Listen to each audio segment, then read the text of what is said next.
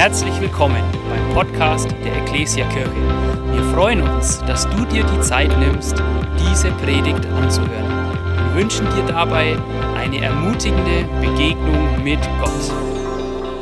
Ähm, Wir sind in einer Predigtserie aktuell, die heißt Gefährliche Gebete. Und ähm, in, wir sind heute beim zweiten Teil angelangt. Kurze Frage vielleicht, ähm, weiß jemand, ähm, was das Thema letzter Woche war? Bitte? Brich mein Herz. Also genau, Joni, letzte Woche, hier bin ich, brich mein Herz.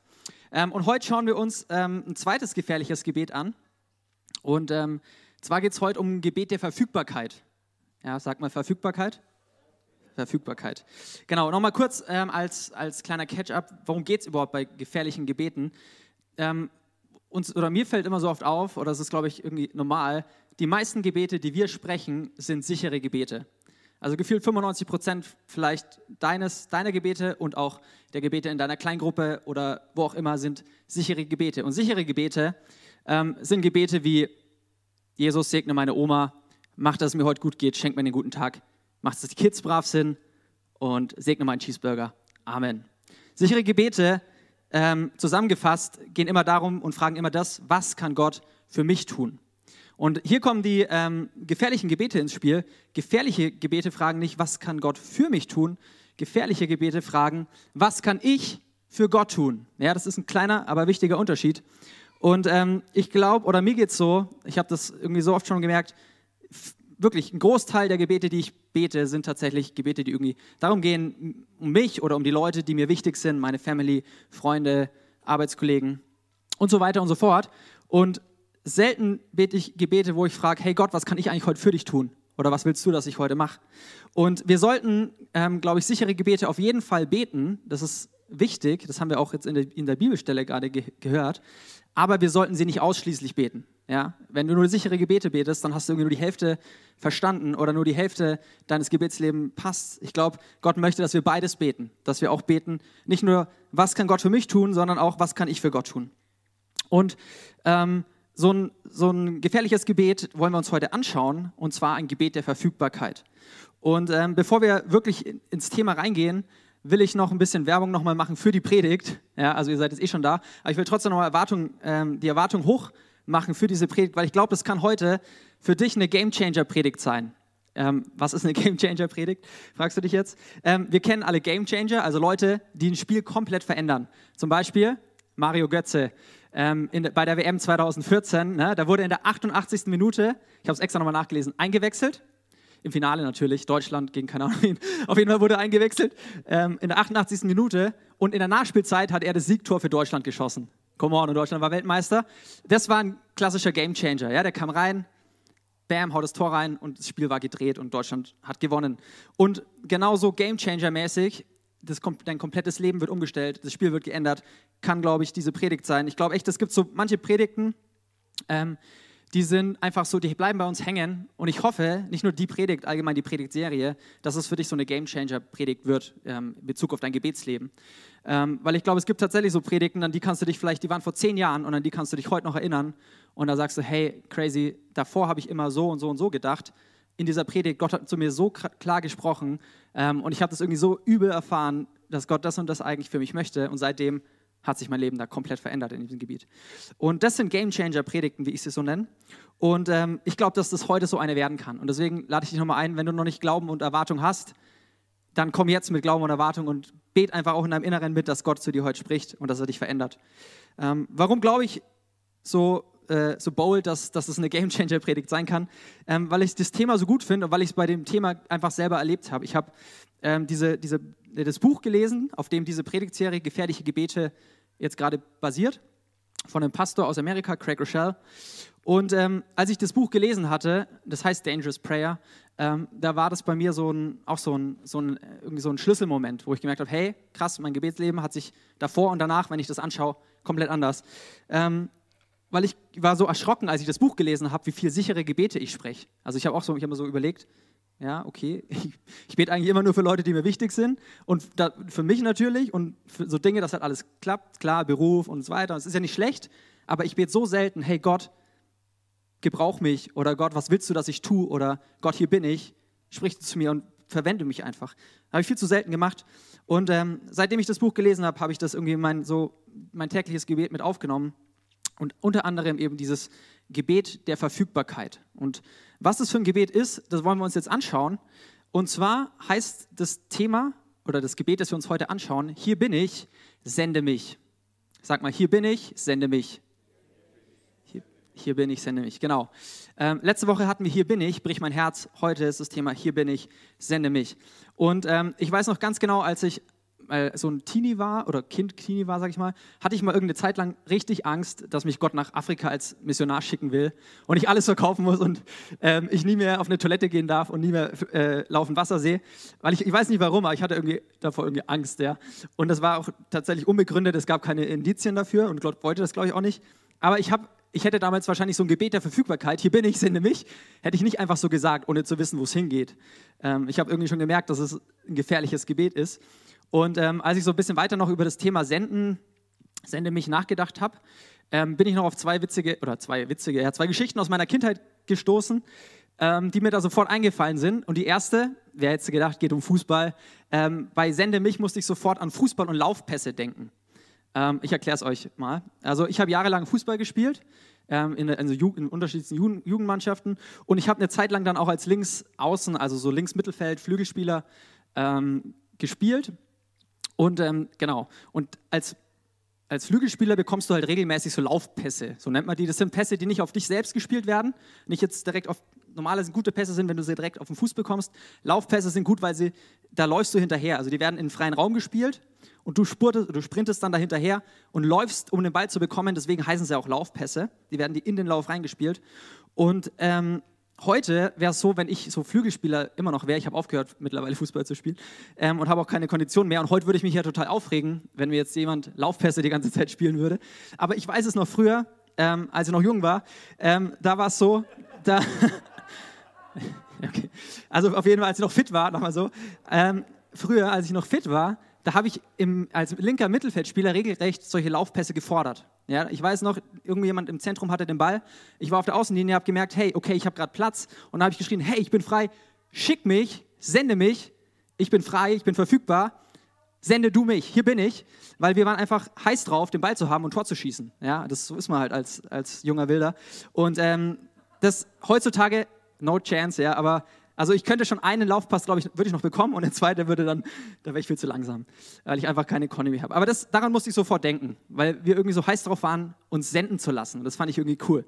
Und das zweite, äh, die zweite Geschichte oder die, das Ereignis, an was ich denken musste, war, meine Mutter hat früher meine Brüder und mich immer zum Brot und Eier holen geschickt, ähm, zu meiner Oma oder Kartoffeln oder so. Immer wenn irgendwas zu Hause gefehlt hat, die Oma hat nicht weit weg gewohnt, dann ähm, musste immer eins von uns Kindern halt losrennen oder laufen und dann, die, und dann irgendwas holen, halt Kartoffeln oder so bei der Oma.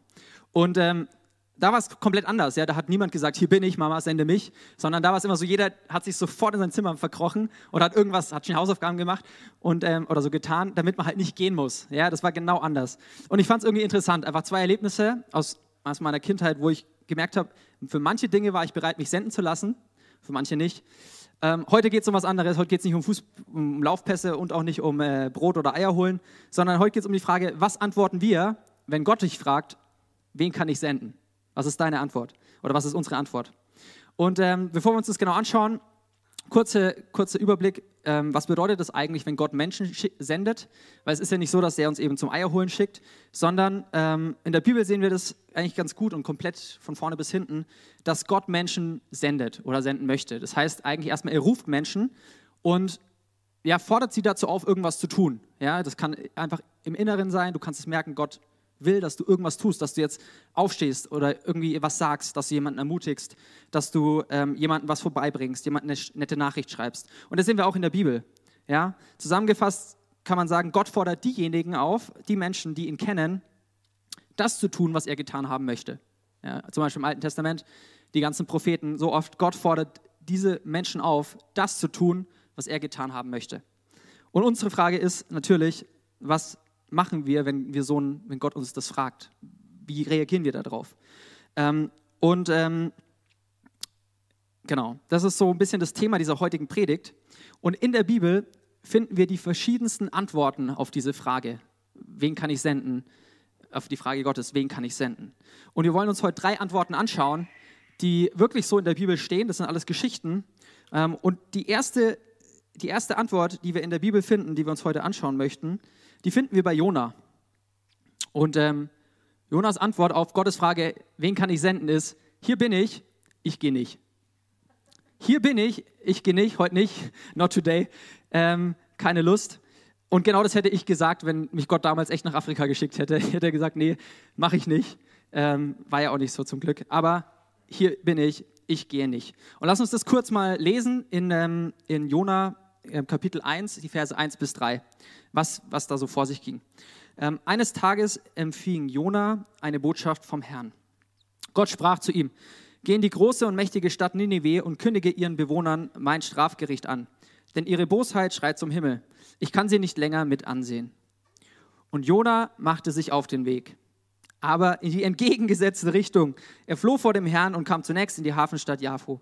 Dort fand er ein Schiff, das gerade noch nach Tarsis segeln sollte. Er bezahlte sogar Geld dafür und ging an Bord. So, letztendlich nochmal zusammengefasst, was passiert? Gott kommt zu Jona mehr oder weniger, fragt, hey, ich habe da einen Auftrag für dich, könnte könnt ich dich senden? Und Jona sagt, ja, hier bin ich, aber ich gehe nicht. Nee, mache ich nicht. Heute nicht, keine Lust. Ähm, und ich frage mich, wie oft habe ich das schon gemacht oder wie oft haben wir das schon gemacht? Wir wissen, Gott will gerade irgendwas von uns oder Gott möchte uns einsetzen, Gott möchte, dass wir vielleicht jemandem helfen oder so. Und wir sagen, nee, hey Gott, sorry, heute nicht. Jona geht in die entgegengesetzte Richtung. Was er eigentlich so unter, im Prinzip eben sagt, ist genau dieses, ich gehe heute nicht. Und ähm, witzigerweise, ich muss mich auch an ein konkretes Ereignis, musste ich mich da zurückerinnern, wo das mir ähnlich ging, wo ich gemerkt habe, hey, ich hatte das Gefühl, ich soll irgendwas machen jetzt, ich soll was unternehmen, soll jemandem helfen. Ähm, und es war nichts Großes, aber ich habe ich hab trotzdem in dem Punkt komplett versagt. Es war so, ich bin mal, ähm, war schon ein paar Jahre her, ich bin einfach mit dem Auto nach Hause gefahren, auf, war gerade irgendeine, irgendeine Landstraße und ich habe halt gesehen, wie rechts ein Auto war, das hatte wahrscheinlich eine Panne, da war so die Motorhaube auch oben und war ein älteres Ehepaar einfach da gestanden und ich dachte mir, okay, ich habe schon weiter weg gesehen, da fährst du ran und den hilfst du einfach, vielleicht kannst du irgendwie einen ADAC rufen und dann, dann ist denen ja auch schon geholfen. Ne? Das passt ja dann schon. Ähm, auf jeden Fall ähm, habe ich die gesehen und ich fuhr näher und näher hin und habe auch so irgendwie gespürt, ey, das ist jetzt so dein Ding, Gott will, möchte vielleicht, dass du da einfach hilfst und möchte dich da, dort einsetzen. Und ich kam näher und näher und dachte immer so, jetzt musst du langsam anhalten und immer langsamer werden. Und ich denke mir das und fahre aber einfach dran vorbei. Einfach, einfach dran vorbeigefahren. Und dachte mir dann, ja gut, jetzt, jetzt ist auch blöd zu wenden und bin auch, bin auch nicht mehr gewendet, bin einfach nach Hause gefahren. Hab dann auch nicht mehr irgendwie so wirklich dran gedacht, aber irgendwie nach, irgendwie nach ein paar Tagen ist mir das wieder gekommen und das, ich muss mich wieder daran erinnern, dass ich das ewig lang, habe ich mir auch gedacht, Mist, wieso hast du das nicht gemacht? Das wäre so eine Kleinigkeit gewesen, aber das war die klassische Antwort, die Jona-Antwort hier in dem Fall. Gott, ich bin zwar hier, aber ich gehe heute nicht. Ähm, keine Lust, keine Zeit, was auch immer. Ähm, ich mache es einfach nicht. Okay, das ist die erste Antwort, die wir in der Bibel finden. Ähm, und vielleicht kennst du sie auch von dir selber. Also ich kann sie von mir auf jeden Fall. Die zweite Antwort, die wir in der Bibel finden, ähm, und die ist nicht so viel besser, aber tatsächlich, die finden wir bei Mose. Und was sagt der, als Gott ihn fragt, wen kann ich senden? Mose sagt, hier bin ich, aber bitte sende jemand anderen. Ja? Ähm, Mose antwortet auf das Rufen Gottes, hier bin ich, aber bitte sende doch meinen Bruder Aaron, der kann besser sprechen. Ähm, der ist der ist talentierter als ich, der, ist, der hat mehr Zeit als ich, der ist jünger als ich, oder ich weiß gar nicht, ob er jünger ist, aber vielleicht auch älter. Ähm, was auch immer, ja, wir, wir, finden genügend Gründe, sende doch bitte jemand anderen. Konkret lesen wir ähm, in 2. Mose 3, Vers 10 folgendes: Da sagt Gott zu Mose: Darum geh nach Ägypten, Mose. Ich sende dich zum Pharao, denn du sollst mein Volk aus Ägypten herausführen. Also, das war dieses, dieser Auftrag, dieses Auf, diese Aufforderung Gottes. Und Mose sagt hier nicht, yes, voll cool, danke, dass du mich erwählt hast und danke, dass ich es machen darf, ich bin am Start, sondern Mose erwiderte folgendes, ich soll zum Pharao gehen und die Israeliten aus Ägypten herausführen. Wer bin ich schon? Ich bin nicht gut genug. Ja? Und dann geht es weiter, was er eigentlich sagt, so, ich bin nicht talentiert genug, ich kann nicht so gut reden. Was wird der Pharao zu mir sagen? Was ist, wenn die mir nicht glauben? Bitte schick doch einfach meinen Bruder. Der, und der macht es. So ähnlich wie ich beim Eierholen ähm, bei meiner Mama. Ja, ja, ich bin zwar hier, aber ich muss gerade Hausaufgaben machen, schick doch einen Tim oder schick doch einen Tobi. Die können das machen, die können, der Tim ist schneller. Wir haben witzigerweise immer gesagt, der Tim ist der Schnellste. Ähm, einfach nur, und er hat es auch uns geglaubt ähm, und haben mir die Zeit gestoppt und dann ist er immer gerannt und mir gesagt, wie toll, wie schnell er war. Ähm, es klappt jetzt leider nicht mehr. Aber hey, genau das, genau das ist diese Antwort, ähm, das ist diese Antwort Mose. Hier bin ich, bitte sende jemand anderen. Und ähm, das ist, glaube ich, auch so eine typische Ausrede für uns, wenn, wenn wir sagen, wenn wir merken, Gott äh, will uns senden und wir sagen dann, nee, das macht jemand anderes. Das war vielleicht auch so ein bisschen bei mir der Fall, als ich an diesem Auto vorbeigefahren bin, wo ich eigentlich dachte, ich soll helfen oder das Gefühl hatte. Und dann war es so, ich dachte mir dann, ja gut, ich kenne mich eh nicht aus, ich kann jetzt eh nichts reparieren, da wird schon jemand anderes kommen, der wird dann halten. Ähm, ich fahre jetzt einfach mal weiter. Ja, vielleicht auch so ein Gedanke, ne? Aber beide Antworten tatsächlich irgendwie nicht die besten Antworten, finde ich. Was ich cool finde noch bei Mose, ähm, so ein, kleines, ein kleiner äh, Seiteneinblick, ähm, was wir dort sehen, weil Mose hat sich ja am Ende doch senden lassen. Ne? Das ist ja das Schöne eigentlich. Ähm, er hat zwar ein bisschen gehadert, aber letztendlich ist er ja gegangen, mit Hilfe dann. Sein Bruder war ja dann auch dabei. Ähm, und was wir aber bei Mose coolerweise sehen, ist, Gott sendet nicht Begabte, Gott sendet Verfügbare. Und das fand ich so nice, weil Mose hat ja selber gesagt, er ist nicht der Begabteste, er ist nicht der Bestgeeignetste dafür. Und trotzdem hat Gott ihn am Ende gesendet, weil er wusste, am Ende ist er auch, wird er verfügbar sein. Und am Ende wird er es machen. Und ähm, das ist, glaube ich, ein wichtiger Punkt für uns. Und das nimmt auch ein bisschen unsere Ausreden weg, zu sagen, hey, wir können es nicht, ähm, da gibt es bessere. Gott sendet nicht die Begabten, Gott sendet Verfügbare. Und ähm, was ich da noch, was, ich, was mir da noch gekommen ist, warte mal, ähm, du kannst eins weiterklicken. Ähm, Begabung ist zwar cool, aber ich glaube, Verfügbarkeit ist viel wichtiger. Ähm, und zwar ist Begabung ohne Verfügbarkeit wie der beste Handytarif ohne Netz. Das ist, man kann eigentlich nichts damit anfangen. Du kannst, keine Ahnung, 50 Gigabyte Monatsvertrag haben und das kann überragend sein, sehr viel Begabung, sehr viel steckt drin. Aber wenn du kein Netz hast, wenn du keine Verfügbarkeit hast, das abzurufen, oder wenn Gott keine Verfügbarkeit hat von uns, dann bringt es nichts. Wir können so talentiert sein, wie wir wollen. Gott kann mit uns arbeiten, wenn wir verfügbar für ihn sind. Und deswegen ist, äh, wollen wir uns heute dieses Thema eben anschauen. Zwei Antworten haben wir schon gehört. Jona sagt, hier bin ich, ich gehe nicht. Mose sagt, hier bin ich, sende bitte jemand anderen. Ich beides habe hab beides schon oft genug gesagt. Und ähm, beides sind aber nicht die besten Antworten Gottes, auf, auf das Reden Gottes, oder?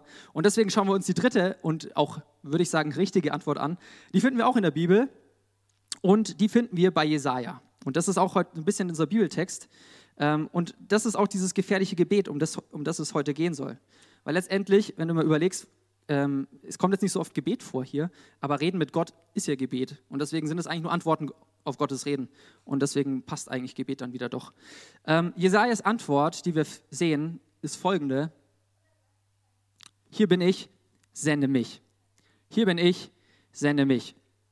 Und ähm, das ist ein Gebet der Verfügbarkeit. Jesaja hat dieses Gebet oder diesen Satz, diese Antwort auf Gottes Rufen gegeben. Und das wollen wir uns anschauen.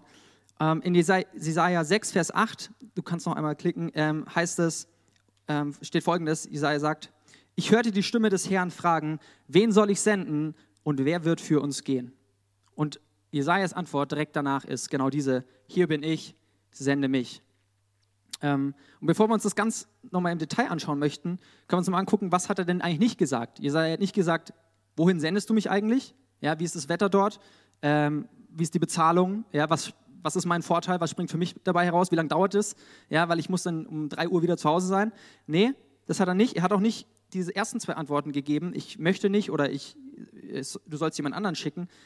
Jesaja hat gesagt, hier bin ich, sende mich. Und was er eigentlich hier gemacht hat, weil Gott hat davor noch gar nicht gesagt, wozu er ihn eigentlich senden möchte, er hat einen, eigentlich einen Blankovertrag unterschrieben, ohne zu wissen, was drin steht. Gott hat so ihm einen Vertrag hingelegt und gesagt, hey, hättest du Bock, mit mir so einen Vertrag zu machen? Und er sagt, ja, ich weiß zwar nicht, was drin steht, aber ich vertraue dir. Und hat unterschrieben. Und das ist genau dieser, dieses Gebet. Hier bin ich, sende mich. Und ich glaube, das kann ähm, unser Gebetsleben total verändern, wenn wir anfangen, dieses Gebet jeden Morgen, jeden Tag einfach neu zu beten. Und ähm, dazu habe ich ein, coolen, ein, cooles Zitat gefunden von Frederick Meyer, ein Pastor aus, dem, aus England aus dem 19. Jahrhundert, kein Verwandter, ähm, der wird e, mit EY geschrieben. Ähm, und der hat gesagt, die größte Tragödie genau des, deines Lebens ist nicht unbeantwortetes Gebet, sondern nicht gesprochenes Gebet. Nicht unbeantwortetes Gebet, sondern nicht gesprochenes Gebet. Und ich glaube, es ist wirklich eine Tragödie, wenn wir am Ende unseres Lebens feststellen müssen, hey, unsere Gebete waren so sicher, die waren eigentlich so selbstzentriert und so safe, ja, überhaupt nicht, überhaupt nicht risikoreich. Das ist nicht das, wozu Gott uns berufen hat. Ähm, und wenn wir sagen müssen, hey, am Ende 99 Prozent meiner Gebete waren eigentlich, waren jetzt nicht falsch, aber es war auch nicht vollständig. Diese sicheren Gebete haben gefehlt. Und deswegen soll das irgendwie heute unser Ziel sein. Und ich will dich ermutigen, äh, mit dieser Predigt auch, und ich hoffe, dass, dass ähm, Gott arbeitet hier an dir, dass du anfängst, nächste Woche oder wann auch immer, am besten nächste Woche direkt, dieses Gebet der Verfügbarkeit zu sprechen. Am Morgen, Gott, hier bin ich. Segne XY, ja, das darfst du auch beten und gleichzeitig zu sagen, und ich bin heute übrigens verfügbar. Wenn du mir heute irgendjemand über den Weg schicken möchtest, den ich segnen kann, den ich ermutigen kann, dem ich irgendwas schenken kann, ja, wo ich irgendwas zahlen soll, wo ich großzügig sein kann, dann zeig mir das, ich bin verfügbar.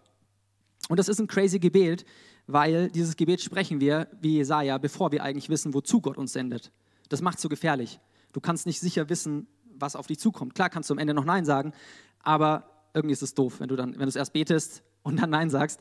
Ähm, und was, ich mir, was mir noch aufgefallen ist, was so eine kleine Ermutigung ist, Gott nimmt unsere Gebete insgesamt ernst, das glaube ich, und er hört sie. Und was ich noch glaube, ist, dass Gott gefährliche Gebete noch ernster nimmt als sichere Gebete. Warum glaube ich das? Weil ich glaube, diesen ersten sind sie öfter oder mehr in seinem Willen oft als sichere Gebete.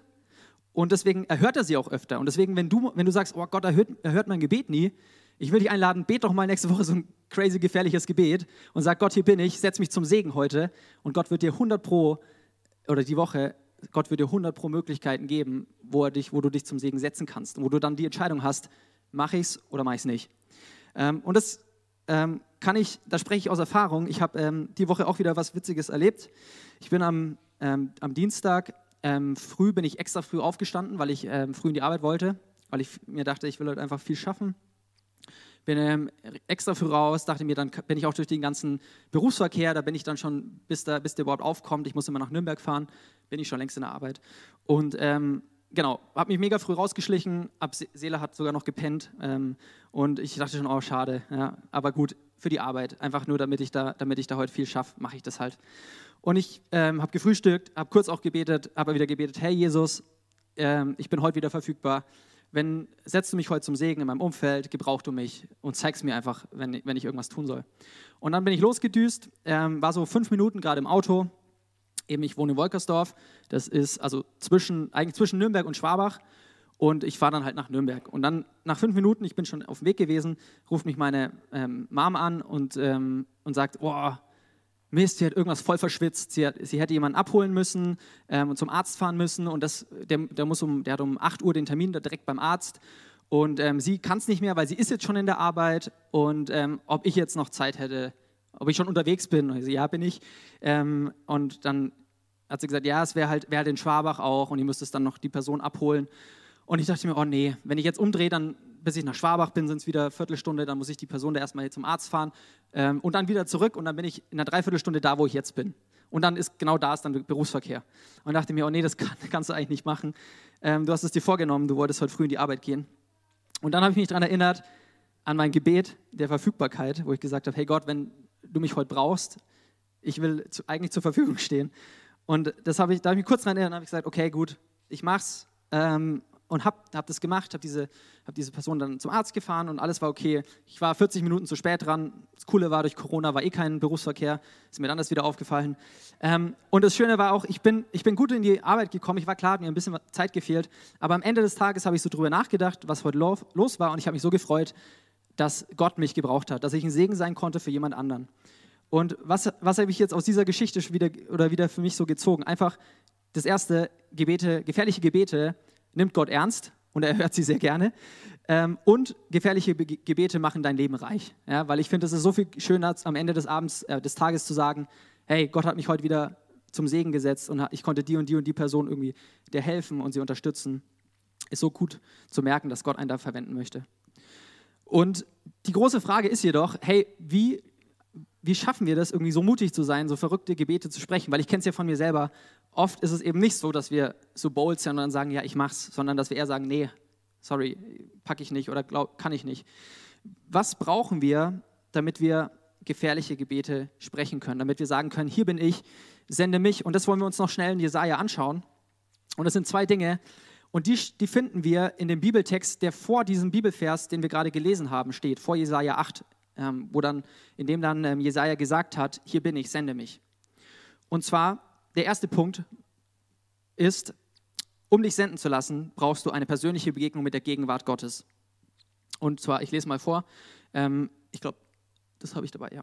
In Jesaja 6, Vers 1 steht folgendes: Im Todesjahr des Königs Usir sah ich den Herrn sitzen auf einem hohen und erhabenen Thron. Und der Saum seines Prachtgewandes erfüllte den ganzen Tempel. Also, das erzählt Jesaja. Er sieht Gott da irgendwie auf so einem crazy Thron sitzen und erlebt mehr oder weniger seine Gegenwart. Ja, er sieht seine Herrlichkeit, er sieht seine Macht. Und im Text wird es noch mehr beschrieben. Da geht es dann darum, da sind dann, äh, keine Ahnung, viele Engel und ähm, die beten Gott an. Und ähm, in Vers 3 dann heißt es noch, ähm, und der eine Engel rief zum anderen, heilig, heilig, heilig ist der Herr der Herrscher. Die ganze Erde ist erfüllt von seiner Herrlichkeit. In anderen Worten einfach nur, das ist so viel crazy Zeugs, so Offenbarungszeugs eigentlich. Und ähm, was Jesaja eigentlich dort erlebt, ist die Herrlichkeit und die Gegenwart Gottes. Und die verändert ihn. Ja, das war ein, ein Baustein dafür, dass er dann sechs Verse weiter sagen kann, hier bin ich, sende mich. Und das sehen wir öfters in der Bibel, eigentlich fast immer. Menschen begegnen Gott und dann lassen sie sich senden. Also eigentlich so gut wie jeder Prophet, so gut wie einfach alle, glaube ich. Ähm, Beispiel noch, ähm, das ich mir rausgeschrieben habe, ist Gideon. Ja, der ist sogar ängstlich drischt Weizen in so einer Kälte oder sowas. Ähm, und der Engel des Herrn begegnet ihm. Er erfährt diese Herrlichkeit und Gegenwart Gottes und danach lässt er sich senden. Also ein wichtiger Punkt kann ich irgendwie daraus ziehen, den wir unbedingt brauchen, wenn wir verfügbar sein möchten, wenn wir den Mut haben möchten, uns senden zu lassen, ist eine Begegnung mit Gott. Und was ich mir so gedacht habe oder was ich merke, so oft kann ich, will ich mich oder traue ich mich nicht senden zu lassen, weil mir genau diese Begegnung mit Gott fehlt, weil ich lange nicht mehr in seiner Gegenwart war, weil ich ihn vielleicht nicht mehr so aktiv gesucht habe. Und vielleicht ist es für uns heute dran oder für dich heute dran, einfach auch zu sagen, hey, ich will wieder aktiv nach Gottes Gegenwart Ausschau halten und ich will wieder am Morgen ihn suchen im Gebet, will in seinem Wort lesen und mich einfach füllen lassen von ihm. In, in der Bibel heißt es auch, wenn wir uns Gott nahen, dann naht sich er uns. Und das ist so eine gute Verheißung, wenn wir mutig sein möchten, wenn wir uns senden lassen wollen, uns gebrauchen lassen wollen, brauchen wir eine Begegnung, zuerst eine Begegnung mit Gott, mit der Gegenwart Gottes. Das Zweite, was wir brauchen, und das finden wir auch in dem Text, ist eine persönliche Erfahrung der Gnade Gottes. Also wir brauchen eine persönliche Begegnung mit der Gegenwart Gottes und eine persönliche Erfahrung mit der Gnade Gottes. Und dort lesen wir, habe ich das auch dabei? Ja, ähm, in, ähm, in Jesaja in den Versen 5 bis 7, also genau zwischen den zwei Passagen jetzt, folgendes, nachdem Jesaja diese Herrlichkeit gesehen hatte eben, spricht er, ich bin verloren. Ich bin ein Sünder und gehöre zu einem Volk von Sündern. Mit jedem Wort, das über unsere Lippen kommt, machen wir uns schuldig. Und nun habe ich den Herrn gesehen, den allmächtigen Gott und König. Da flog einer der Engel zu mir mit einer glühenden Kohle in der Hand, die er, auf, die er mit der Zange vom Altar geholt hatte. Er berührte damit meinen Mund und sagte, schau, die glühende Kohle hat deine Lippen berührt, deine Schuld ist weggenommen, dir, sind alle dein, dir ist alle deine Schuld vergeben. Crazy. Was wir brauchen, um uns senden zu lassen, sehen wir hier. Begegnung mit Gottes Gegenwart und eine Erfahrung mit seiner Gnade. Und das, ähm, was, was Jesaja hier merkte, als er Gott gesehen hat in seiner Herrlichkeit und gesehen hat, wie heilig Gott ist, hat er gleichzeitig gemerkt, wie schlecht er eigentlich ist. Ja, das war, deswegen sagte er ja auch, ich bin verloren am Anfang.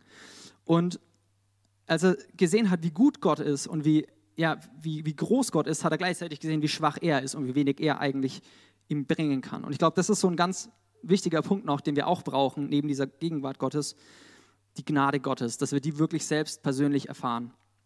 Und um die Gnade Gottes wirklich zu empfangen, ähm, müssen wir zuerst, glaube ich, erkennen, dass wir sie überhaupt nötig haben. Ja, das ist, glaube ich, so mit der wichtigste Punkt. Die Gesellschaft sagt immer, alle, so, oder sagt oft irgendwie so, alle sind gut. Ja, es gibt keine schlechten Menschen. Das glaube ich nicht. Ich glaube, wir alle haben die, wir alle sind nicht gut. Wir alle haben die Gnade Gottes nötig. Wir müssen einfach merken, wir selber haben unser Leben nicht in der Hand und wir selber können unser Leben auch nicht retten. Aber Gott kann beides und wir brauchen seine Gnade.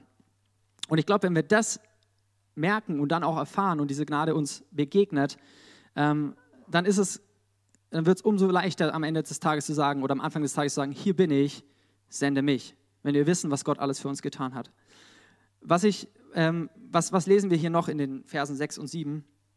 Ähm, wir sehen, dass dieser Engel irgendwie so eine Kohle mit so einer Zange vom Altar nimmt und dann auf die Lippen von Jesaja macht. Und dann heißt es, ähm, alle seine Schuld ist weggenommen, die ist alle deine Schuld vergeben. Ähm, letztendlich heißt das nichts anderes als eine Berührung mit dieser Gnade Gottes wäscht alle deine Schuld weg, nimmt alle deine Schuld weg. Und das ist so stark. Und ich glaube, das Gleiche, ähm, das gilt für uns heute, wie diese Kohle vom Altar genommen wurde und Jesaja reingewaschen hat.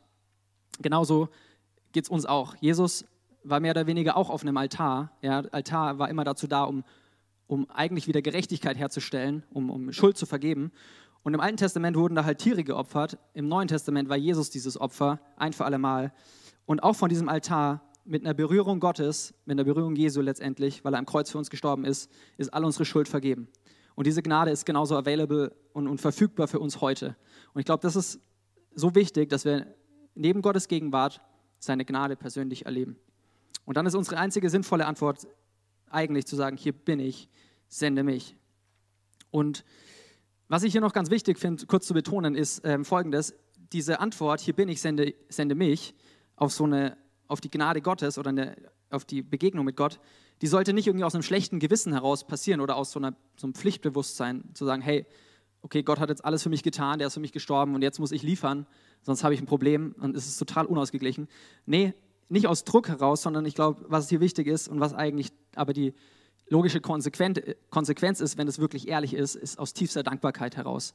Zu sagen, hey, es ist mir eine Ehre, mich Gott zur Verfügung zu stellen. Und es ist eine Ehre für mich, wenn er mal meinen mein, mein Tagesplan durcheinander wirft und mich vielleicht mal irgend, zu irgendwas sendet, wo ich jetzt eigentlich keine Lust drauf habe. Das ist ein Privileg für mich. Ich frage mich, wie sich unser Leben verändern würde, wenn wir morgens nicht nur beten, hey Jesus, danke fürs Frühstück, danke dir für die gute Nacht und sei du heute dabei, schenk, dass ich gut durch den Verkehr komme und ähm, mach, dass die Kids schön spielen. Amen. Ich frage mich, was, was sich ändern würde, wenn wir nicht nur so ein Gebet beten, sondern einfach zusätzlich noch beten, Herr Jesus, und übrigens, ich bin heute wieder für dich verfügbar. Du hast mir Begabungen geschenkt, ja, du hast mir Menschen in meinem Umfeld gestellt und denen will ich dienen. Und zeig du mir, wie du mich gebrauchen willst. Schenk mir deine Augen, schenk mir deine Ohren, um zu hören, schenk mir deine Hände, um zu helfen. Und ich will mich dir zur Verfügung stellen. Wenn, wenn wir beten einfach, hey Jesus, wenn du heute irgendjemanden hast in meinem Umfeld, der ermutigt werden will, zeig's mir, ich werde ihn ermutigen, du kannst mich verwenden. Äh, ich frage mich, ich glaube, unser Leben würde sich so krass verändern, unser Gebetsleben würde crazy durch die Decke gehen und unser äh, Glaubensleben auch. Und was hier so wichtig ist noch, ist ähm, so ein Gebet der Verfügbarkeit, das ist ein Gebet der Hingabe, ist kein einmaliges Gebet, das wir uns, wo uns heute vielleicht nach der Predigt, wo du dich einmal entscheidest und dann ist es gegessen, sondern ein Gebet der Verfügbarkeit ist eine tägliche Entscheidung. Ähm, beziehungsweise ich habe hier das, ich habe so ein Gebet der Verfügbarkeit hat es dann wirkliche Kraft, ist es dann wirklich kraftvoll, wenn es täglich gesprochen wird. Dein Gebet der Verfügbarkeit ist es dann wirklich kraftvoll, wenn es täglich gesprochen wird. Hier bin ich, sende mich. Und das Schwierige ist noch, das, ähm, ich komme schon zum Ende, aber das Schwierige und Herausfordernde ist noch, wie schaffen wir das? Weil so im Kopf zu wissen, okay, das ist an sich gut, sich senden zu lassen und ready zu sein, das ist das eine, die Theorie. Aber in der Praxis das wirklich zu tun, ist das andere. Ne? Und das hast du bestimmt auch schon mitbekommen, in uns gibt es einen Wettbewerb zwischen unserem Willen, unserem eigenen Willen, unserem Ego oder wie auch immer du das nennen willst, und letztendlich Gottes Geist oder Gottes Willen und dem, was Gott eigentlich möchte. Und ähm, das ist so eine, das ist einfach so ein Fight, ja. Das, und ich glaube, der ist bis zum Lebensende da. Paulus schreibt darüber auch im Neuen Testament. Er schreibt ähm, zu diesem Kampf in sich eigentlich, sagt er, ich sterbe täglich. Und was er damit eigentlich meint, ist, dass er seine eigene Natur, seinen eigenen Willen täglich Gott hingibt und sagt, hey, ich lege es dir hin, du sollst, es soll dein Wille geschehen, nicht meiner. Jesus bietet es. Ähm, Paulus sagt weiter, es lebe nicht länger ich, es lebt Christus in mir. Und das ist tatsächlich, glaube ich, eine gefährliche Attitude. Das ist ein gefährliches Gebet, ähm, weil wir wissen, wir geben unser, unser, unsere Verantwortung ab und sagen, hey Gott, du kannst besser, du weißt besser, was heute eigentlich auf dem Plan steht. Das heißt nicht, dass wir nicht planen dürfen, aber es das heißt, dass wir uns unterbrechen lassen können oder sollten, wenn Gott zu uns ruft. Und wie schaffen wir das, ähm, da diesem Willen Gottes mehr Raum zu geben als unserem eigenen Willen, sage ich mal. Und da hat ähm, Craig Rochelle, der, äh, also dieser Pastor da, den, der auf, auf dem diese Predigtserie auch basiert, ähm, coolen Satz gesagt. Er hat gesagt, was du fütterst, das wächst und was du verhungern lässt, das stirbt. Und ähm, kannst du jetzt einfach bei einem, keine Ahnung, kannst auch mit, was du gießt, das wächst und was du nicht gießt, das stirbt. Wenn du jetzt an eine Pflanze denkst, ja, wenn du die gießt, dann wächst die Und wenn du sie nicht gießt oder halt verhungern lässt, dann, dann stirbt die ziemlich schnell. Ähm, Kenne ich gut. Und ähm, genauso ist es aber, glaube ich, auch bei unserem Ego oder bei, unseren, bei, in, bei dem Kampf in uns drin. Wenn wir unserem eigenen Willen täglich irgendwie so viel Futter geben und sagen, hey, Gott, segne heute, ähm, segne mich, ja, ich mich, meiner mir, Gott segne uns vier, Gott schenkt mir einen geilen Tag, schenkt mir viel Spaß, ähm, schenkt mir Erfolg und alles Mögliche, was ja nicht, alles nicht schlecht ist grundsätzlich, aber wenn wir nur einseitig beten, dann wird diese, unser Wille immer größer und Gottes Wille, glaube ich, immer kleiner. Gegenteil, wenn wir versuchen, unseren eigenen Willen verhungern zu lassen und beten, hey, Gott, nicht mein Wille, dein Wille soll geschehen, du kannst mich heute senden, wenn du willst, dann fangen wir einfach an, Gottes Wort, wie können wir das tun? Wir können anfangen, Gottes Wort zu lesen. Wir können ähm, ins Gebet gehen, äh, Worship machen, in der Kleingruppe Gott gemeinsam suchen, hier in Gottesdiensten. Ja? Das sind alles Möglichkeiten, wo wir Gottes Geist wieder neu Raum geben, in uns zu arbeiten und größer zu werden. Und ich glaube, ähm, wenn wir das so tun, wenn wir anfangen, Gott, Gottes Willen in uns, Gottes Geist in uns zu füttern und unsere eigene alte Natur sterben zu lassen, dann werden wir verfügbar dann ist es die logische Konsequenz. Und ich glaube, wenn wir verfügbar sind, ähm, mit, mit zunehmender Zeit merken wir, dass uns Gott zu mehr noch beruft, dass uns Gott immer mehr irgendwie Menschen aufs Herz legt, Dinge aufs Herz legt, wo er uns gebrauchen möchte. Ist auch so ein Prinzip, wer klein treu ist, wird über Größeres gestellt. Jetzt noch die eine wichtige Frage, warum beten wir, warum beten Christen dieses Gebet, so ein gefährliches Gebet so selten? Ein Grund könnte sein, wir wissen es einfach nicht, wir kannten es bisher nicht. Ja, wir haben uns noch nie darüber so Gedanken gemacht. Wir haben es vielleicht so gelernt, sichere Gebete zu sprechen. Wir haben es uns so angewöhnt. Die zweite Möglichkeit könnte auch einfach sein, wir haben Angst davor. Wir haben Angst vor diesem Gebet, sende mich, weil es wirklich gefährlich ist. Ich, ich, ich habe halt keinen Bock gehabt, nach Afrika zu gehen, deswegen habe ich es auch nicht gebetet. Ne? Ähm, und deswegen, glaube ich, ist es der Hauptgrund, dass wir einfach Angst haben. Aber ich will uns hier in dem Punkt nochmal kurz die Angst ein bisschen nehmen, weil Klar kann es sein, wenn wir beten, Gott sende mich, dass uns Gott wirklich irgendwo hinsendet und das ist völlig crazy, aber ich glaube nicht, dass er das von heute auf morgen macht. Ich glaube, wir denken dann oft, hey, ähm, Gott schickt uns direkt zu den verrücktesten und größten Dingen und wir müssen dann unser Haus verkaufen und keine Ahnung, und unsere Kinder sprechen nie wieder Deutsch, äh, sondern lernen dann irgendwie, keine Ahnung, was, Französisch in Kamerun oder so. Das glaube ich nicht. Ist, ist es nicht viel wahrscheinlicher, dass Gott dich dort in deinem Umfeld, wo du heute bist, dort gebrauchen möchte, zum Beispiel, und erstmal dein Umfeld mit dem Kleinen, das er dir anvertraut hat, möchte, dass du dort verfügbar bist. Ich glaube, damit da geht's los. Und das nimmt uns auch ein bisschen vielleicht den Pressure, weil wir nicht gleich alles verkaufen müssen oder nicht gleich an die größten Dinge denken müssen. Und Gott wird uns dann auch dahin führen. Es kann sein, dass er irgendwann sowas von dir verlangt, aber ich glaube nicht, ich glaube, wenn er das verlangt, dann lässt er dich davor wachsen, dass du das tun kannst. Das ist eigentlich nur, nur mal mein Punkt.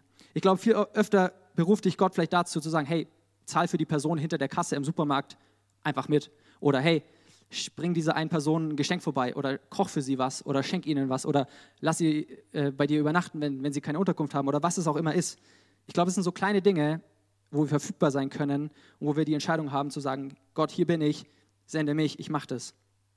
Und dann würden wir vielleicht auch so sagen, ja, aber es ist ja nichts Großes, es sind irgendwie so Kleinig Kleinigkeiten. Ich glaube, die, Sach die Sache ist die, die Person, für die du das machst, und ist es nur was Kleines, ist es am Supermarkt 5 Euro zahlen, für die Person, für die du es gemacht hast, die wird sagen, hey, das war was Großes. Das war, für mich war das mega viel wert. Und Gott wird auch sagen, hey, das war was Großes, was du getan hast, weil du warst mir heute treu. Und ich glaube, wenn wir das anfangen zu tun, täglich so ein Gebet der Verfügbarkeit zu sprechen und auf Gottes Rufen zu hören, dann werden wir merken, wie die vielen kleinen Dinge, zu denen wir uns haben senden lassen, in Summe riesig sind, weil wir Gott jeden Tag neu gedient haben. Ein, einen coolen Spruch, den ich da gefunden habe, ist der folgende. Wahrer Erfolg heißt nicht irgendwann in Zukunft irgendwas Großes für Gott zu tun, sondern heute Gott treu zu sein. Wahrer Erfolg heißt nicht in Zukunft irgendwas Großes für Gott zu tun, sondern heute Gott treu zu sein. Und ich glaube, das ist wirklich Erfolg, wenn wir das schaffen, jeden Tag zu sagen, Gott, hier bin ich, sende mich. Ähm, ich will aufhören. Ich habe noch eine letzte Geschichte zum Abschluss. Ähm, die Worship Band kann hochkommen. Und ähm, das ist eine Geschichte, die fand ähm, vor einigen Jahren, also die ist wirklich passiert, ähm, in einer kleinen Kirche in Amerika. Die Stadt, hat die stattgefunden. Und dort war es so, es war so eine sehr traditionelle Kirche und es war so, dass am Anfang und am Ende von dem Gottesdienst der Pastor immer an der Tür stand und auch allen Leuten so die Hand geschüttelt hat und Hallo und am Ende halt natürlich Tschüss, schöne Woche, gesegneten Sonntag. Ähm, das hat der Pastor da gemacht. Die Leute standen dann immer in so einer Schlange. Und ähm, das war einfach Tradition. Und ähm, Ich stehe heute übrigens auch an der Tür und wenn ihr mir die Hand schütteln wollt, nein, es ist Corona. Ähm, aber was, was ähm, crazy war, weil es undenkbar heute ist, dieser Pastor stand wieder eines Tages an dieser Tür und die ganzen Leute im Gottesdienst gehen raus und er verabschiedet die meisten und dann steht da ein Typ in der Schlange, ein älterer Herr und ähm, der geht zu ihm hin und sagt auch, hey Pastor, coole Predigt, sehr, sehr gut und sagt, ey, was Sie verstehen müssen, ist wirklich, es wird emotional, mein Leben hat sich komplett verändert. Ja, ähm, ich, mein Leben ist, ist komplett neu geworden in Jesus und meine Antwort lautet ja. Also sagen Sie mir, wie lautet die Frage? Und ähm, der Pastor ist verwirrt und, und sagt einfach nur, hey, danke, der Danke freut mich, dass Ihnen die Predigt gefallen hat. Äh, schönen Sonntag, schöne Woche. Und dann schickt er ihn halt so weiter. Und weil, weil die Schlange ja noch länger war. Ne? Und denkt sich nur, okay, crazy, was, was war das für ein Freak? Was war das für eine, für eine komische Frage? Ähm, und genau, denkt nicht mehr weiter dran. Und in der Woche drauf, ähm, Pastor predigt wieder. Das ist eine kleine Kirche, predigt immer derselbe Pastor anscheinend. Ähm, und dann am Ende kommt wieder, ist wieder diese Schlange, er verabschiedet alle, der Pastor. Und wieder steht dieser eine Mann, dieser ältere Mann da in dieser Schlange und sagt wieder, hey, Pastor, Pastor, wow, coole Predigt, überragend. Ähm, und Gott ist der Beste. Ich bin so dankbar, dass ich hier sein darf. Es ist mir eine Ehre. Und nur, dass Sie, äh, ich möchte Sie nur noch mal daran erinnern, ähm, meine Antwort ist ja. Wie ist denn jetzt die Frage? Und der Pastor antwortet, ich sage, keine Ahnung, ich weiß nicht, was für eine Frage. Ähm, ähm, ich werde nochmal darauf zurückkommen, vertröste dann so ein bisschen und sage wieder, ja, schönen Sonntag und schau und denkt, schüttelt wieder nur den Kopf und überlegt sich, okay, seltsamer Typ. Ähm, und das passiert in der dritten Woche nochmal. Ja, wieder dieser Typ und wieder sagt er, Gott ist so gut, dieser, dieser Mann in der Schlange zum Pastor, Gott ist so gut und ich bin so dankbar, dass ich hier sein darf. Meine Antwort ist definitiv ja. Sagen Sie mir einfach bitte nur die Frage. Und ähm, der Pastor sieht wieder die lange Schlange und sagt einfach nur, okay, jetzt nervt es mich. Ähm, ja, ähm, wir, ja, äh, ich, die Frage weiß ich noch nicht, aber wir können uns gerne darüber unterhalten. Ähm, wir können uns ja die Woche vielleicht auf einen Kaffee treffen und dann machen sie das aus und dann reden, da reden wir dann über die Frage. Und ähm, genau, dann unter der Woche ist es so, der Pastor sitzt mit diesem älteren Mann zusammen und fragt ihn jetzt erst endlich mal ganz verwirrt, hey, was ist das für eine Frage und Ja-Antwort-Sache? Also sie sagen immer, meine Antwort ist ja, was ist die Frage? Was meinen Sie damit? Und ähm, der alte Mann, der wird, der wird ruhig und und ein bisschen emotional und sagt, sagt so, hey Pastor, was Sie echt verstehen müssen, ist so, mein Leben war vollkommen am Ende, war voll verkorkst. Ich war süchtig, ich habe meine, meine Ehefrau vernachlässigt, meine Kids vernachlässigt. In der Arbeit, ich habe ich hab völligen Schwachsinn gemacht, das war mir völlig egal. Ähm, mein Leben war wirklich am Boden. Und vor ein paar Wochen bin ich in ihre Kirche gekommen am Sonntag und habe hab ihre Predigt gehört. Und in der Predigt hat Gott so zu mir gesprochen, dass, dass mein Leben komplett verändert wurde. Ja, ich habe mein Leben Jesus gegeben und mein Leben ist komplett neu, ja, komplett anders. Können, die können meine Kids fragen, sie können meine Frau fragen, sie können meinen Chef fragen. Ich bin komplett neuer Mensch. Alles ist anders. Nichts ist mehr, wie es früher war. Jesus hat mich komplett neu gemacht.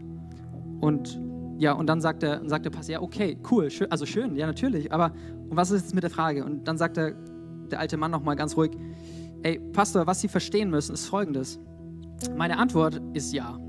Was auch immer Sie brauchen, um 4 Uhr morgens Rasenmähen, jemanden besuchen, jemanden zum Gottesdienst abholen, für jemanden beten, Geld spenden. Es ist mir ganz egal was, Pastor. Gott hat mein Leben so verändert, ich bin bei allem dabei. Meine Antwort ist ja. Also bitte sagen Sie mir, wie lautet die Frage? Und ich fand es so, äh, so cool, diesen Typen, diese Attitude zu haben. Hey, ist mir eigentlich egal, wozu du, wo du mich einsetzen willst. Ähm, ist mir egal, welches Team das ist oder ist mir egal, we, wem ich da diene. Ich will es einfach machen, weil ich habe so viel Gnade erfahren. Ich habe so viel, ähm, so viel von Gott bekommen. Ich kann nicht anders, als zu sagen, ja, ich bin am Start.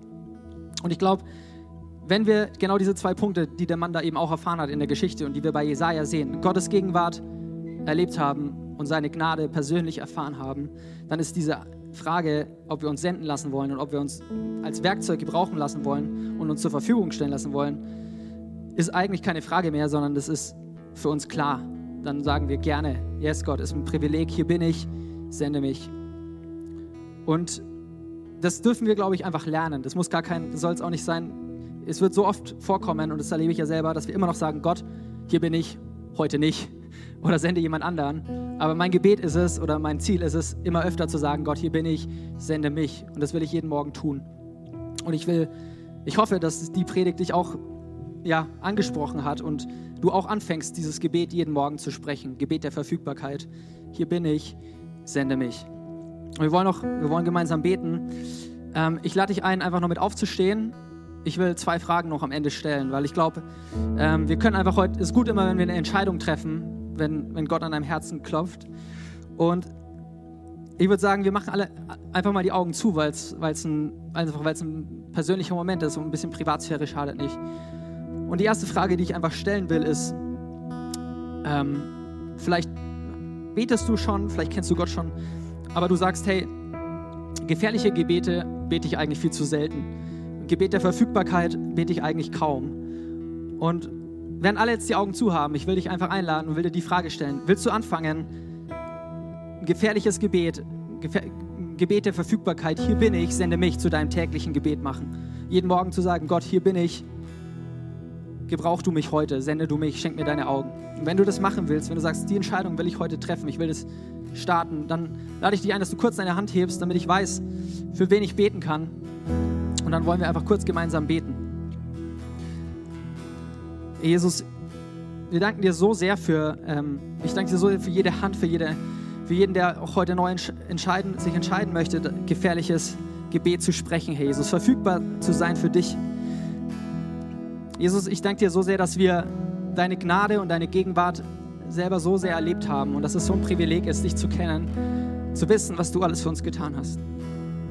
Und ich bete einfach jetzt für Mut, Herr Jesus, für, für jeden von uns, der, sich, der diese Entscheidung treffen möchte, für Vertrauen, Herr Jesus, ähm, auf dein Rufen zu hören und wirklich Ja zu sagen und zu, sich senden zu lassen, Herr. Zu, in unser Umfeld, Herr Jesus, zu kleinen und zu großen Dingen. Wir beten, dass du uns deine Augen schenkst, deine Ohren schenkst, Herr Jesus, dass wir sehen, wo Not ist und wo du uns gebrauchen möchtest, Herr. Gebrauche du uns in der nächsten Woche und darüber hinaus. Amen. Hey, und ähm, ihr dürft die Augen noch geschlossen lassen. Ich habe noch eine zweite Frage. Ähm, vielleicht ähm, merkst du, findest du das Thema cool und sagst eigentlich, ich würde mich auch gern senden lassen, aber ich Ehrlich gesagt, ich habe ewig lang oder ich habe noch nie Gottes Gegenwart eigentlich so richtig persönlich erlebt und ich habe auch noch nie seine Gnade erfahren und seine Güte erfahren. Und oder du bist hier und sagst, hey, du hast es einfach schon lange nicht mehr erlebt und du willst wieder zurück da, da, dahin kommen, wo Gott, wo Gott ist, zu seiner Gnade und zu seiner Gegenwart. Und dann sollst auch, kannst auch du heute die Entscheidung treffen, Jesus neu ins Leben einzuladen, neu zu sagen, Jesus, ich will aktiv deine Gegenwart suchen. Ich will dir heute neu mein Leben geben und ich will mich neu von deiner Gnade reinwaschen lassen und ein neues Leben mit dir starten. Ey, und auch wieder, lass die Augen zu, während alle die Augen zu haben. Ich will kurz fragen, wenn du hier bist und sagst, hey, ich will, ich will die Entscheidung treffen, Gott in mein Leben reinzulassen, im neu seine Gegenwart suchen und seine Gnade einladen in mein Leben. Wenn du hier bist, dann heb doch kurz deine Hand, auch damit ich wieder weiß, für wen ich beten kann. Jesus, ich danke dir für jeden, der diese Entscheidung jetzt hier getroffen hat. Ich danke dir für die Hände und ich bete, dass du, ähm, ja, dass du jeden begleitest, Jesus. Danke, dass du alles für uns gegeben hast. Danke, dass es bei dir immer eine zweite Chance gibt ähm, und dass unsere Schuld uns nicht von dir trennen kann, Jesus. Du hast alles am Kreuz bezahlt, Herr Jesus. Und ich lege dir jetzt die, die Menschen hin, die diese Entscheidung treffen, dass du ihnen begegnest. Danke, dass du ihnen neues Leben gibst, Herr Jesus. Das Alte ist vergangen, Neues ist geworden, Herr Jesus. Und ich bete einfach, dass, ähm, dass du sie bei der Hand nimmst, dass du sie auf dem Weg mit dir führst und dass sie einfach mehr und mehr deine Gnade erfahren, persönlich erleben, Herr Jesus, und merken, wie gut du bist. Danke, dass, ja, dass du alles für uns gegeben hast. Gebrauch du uns, gebrauch du jeden hier. Wir hoffen, dass dir diese Predigt gefallen hat und dich in deinem Leben mit Gott stärkt. Außerdem wollen wir dich gerne besser kennenlernen. Dazu bist du herzlich eingeladen, unsere Sonntagsgottesdienste um 9.30 Uhr und 11 Uhr zu besuchen. Schau doch mal auf www.ecclesia-rot.de vorbei oder auf den sozialen Medien unter Ecclesia Rot. Wir freuen uns auf dich.